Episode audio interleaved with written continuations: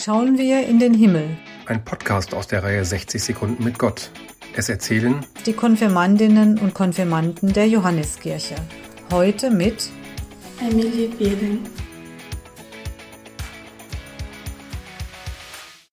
Der Himmel bedeutet immer was anderes und es gibt auch immer andere Himmel. Es gibt, äh, manchmal scheint die Sonne, manchmal ist es dunkel, manchmal ist es dunkel und es gibt einen hellen Punkt. Ich verbinde mit dem Himmel Hoffnung, Gott, Leute, die verstorben sind, das Universum. Es ist auch manchmal traurig, wenn gerade jemand gegangen ist, den man geliebt hat. Der Himmel kann für mich, kann für jeden was anderes bedeuten. Wenn ich traurig bin, gucke ich zum Himmel und denke an meinen Opa und stelle mir vor, was er sagen würde. Was das mit meinem Glauben zu tun hat, weiß ich nicht. Ich glaube, weil der Glaube vieles bedeutet. Hoffnung, Verlust, Liebe zu den Menschen, die einem nah sind.